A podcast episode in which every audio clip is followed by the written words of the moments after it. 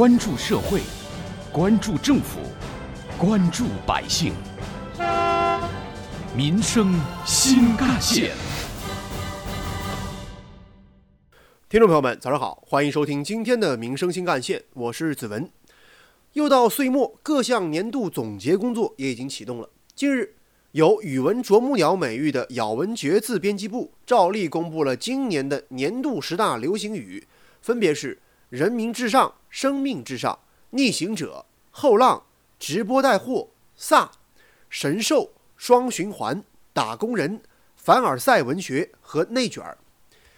头条搜索也公布了今年的十大流行语，其中“逆行者”“集美”“后浪”位列前三。网易云，当然这个“易”呢是抑郁的“抑”，“尾款人”等词儿也是榜上有名。纵观这些流行语，其实大多与新冠肺炎疫情相关，而“新冠”一词却没有被纳入其中。对此，上海咬文嚼字文化传播有限公司的负责人这么解释。新冠的话呢，它在今年确实是一个高频词，但是咬文嚼字评选十大流行语，不仅仅是看它的频率，还会考虑它的一个反映时代的这个特点的这种特性，就像以前的非典一样，当这个疫情过去之后，那它可能就会慢慢的淡出我们的视野了。据介绍，咬文嚼字编辑部从九十多个备选词当中选出了今年的十大流行语。像不讲武德、耗子尾汁这些词儿都被剔除了。编辑部表示，流行语也有一定的社会导向。哎，我们是倾向要往美好的、要往正能量的这个方向去引导的。比如说，有点神丑的这个，不是这个我们呃可以值得我们弘扬的、值得我们去提倡的这个价值观念。语言是社会的产物，语言的流变最直观、最生动地体现了时代发展、社会变迁、文化脉动。从风云激荡的国际社会，到惠及民生的国家政策；从影响广泛的热点事件，再到你我身边的大事儿、小情。年度流行语就像一面镜子，映照出每年社会的波澜壮阔，当然也折射出你我身边的喜怒哀乐。可以说，年度流行语当中隐藏着民生密码。记者走向街头，来听听杭州市民们心中的年度流行语。杭州市民小吴觉得，最近有个词儿就是自己的真实写照。打工人吧，感觉朋友圈还有各种表情包都会就是出现这个词语，可能也是现在社会压力也蛮大的，然后就很多就是出来上班的人都会有一种打工人的感觉吧。而杭州市民陈先生认为，现在大家在餐厅的消费水平提高了。有这样一个词儿，也要逐渐成为你我日常的生活习惯了。光盘行动，我听的这个经常讲的嘛，期待嘛，就将来这个成为一个常态吧，大家一个习惯，对而已，呃，对，不要再浪费了。而从事互联网行业的谢女士对这样一个词儿比较敏感，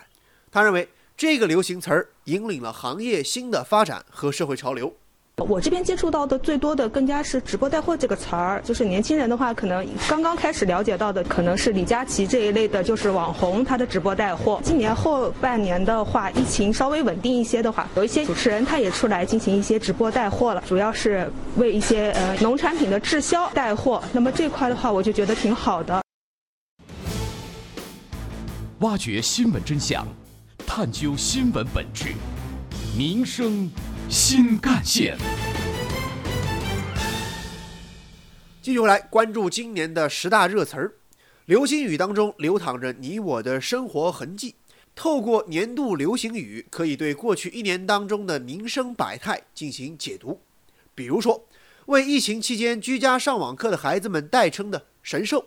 标注了这段特殊时期的云上课的历史，也记录了广大家长使出各种招数。与熊孩子们斗智斗勇的经历，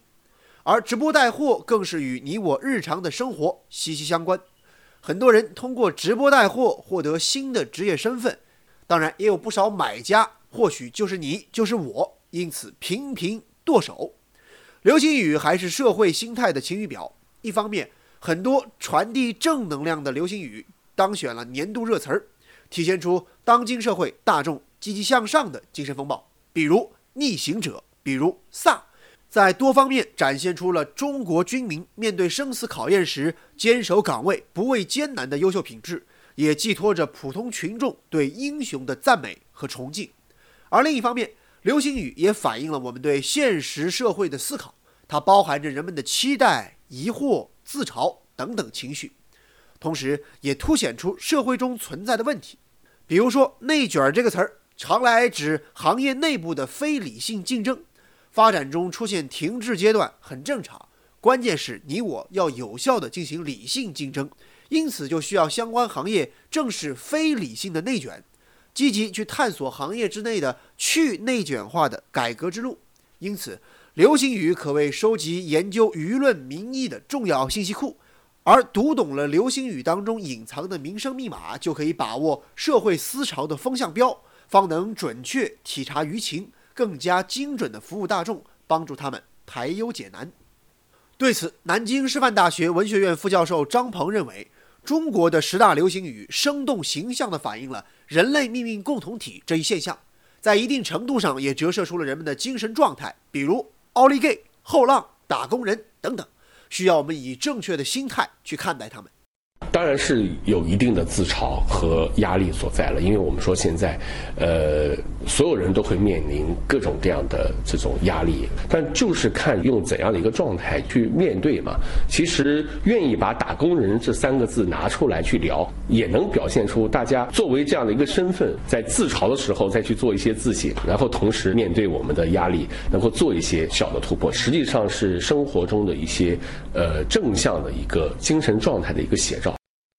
相信每隔一段时间都会有一些流行语突然就热了起来，但是只有那些兼具社会价值和语言价值的词汇才能经得起检验，成为真正大家的日常用语。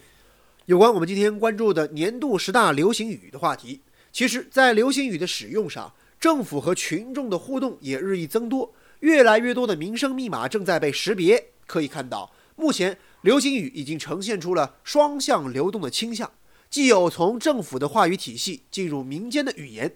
也有从民间语汇向官方靠拢的趋势和现象。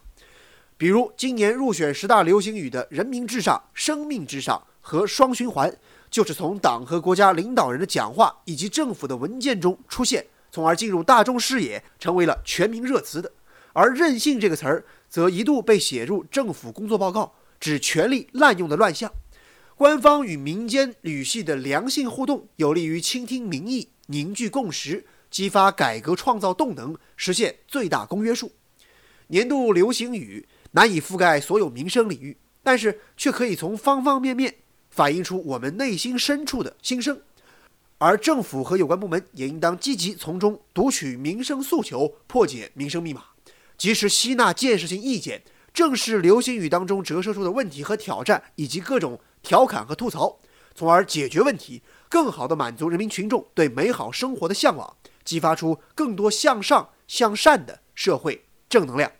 好，感谢您收听今天的民生新干线，我是子文，下期节目我们再见。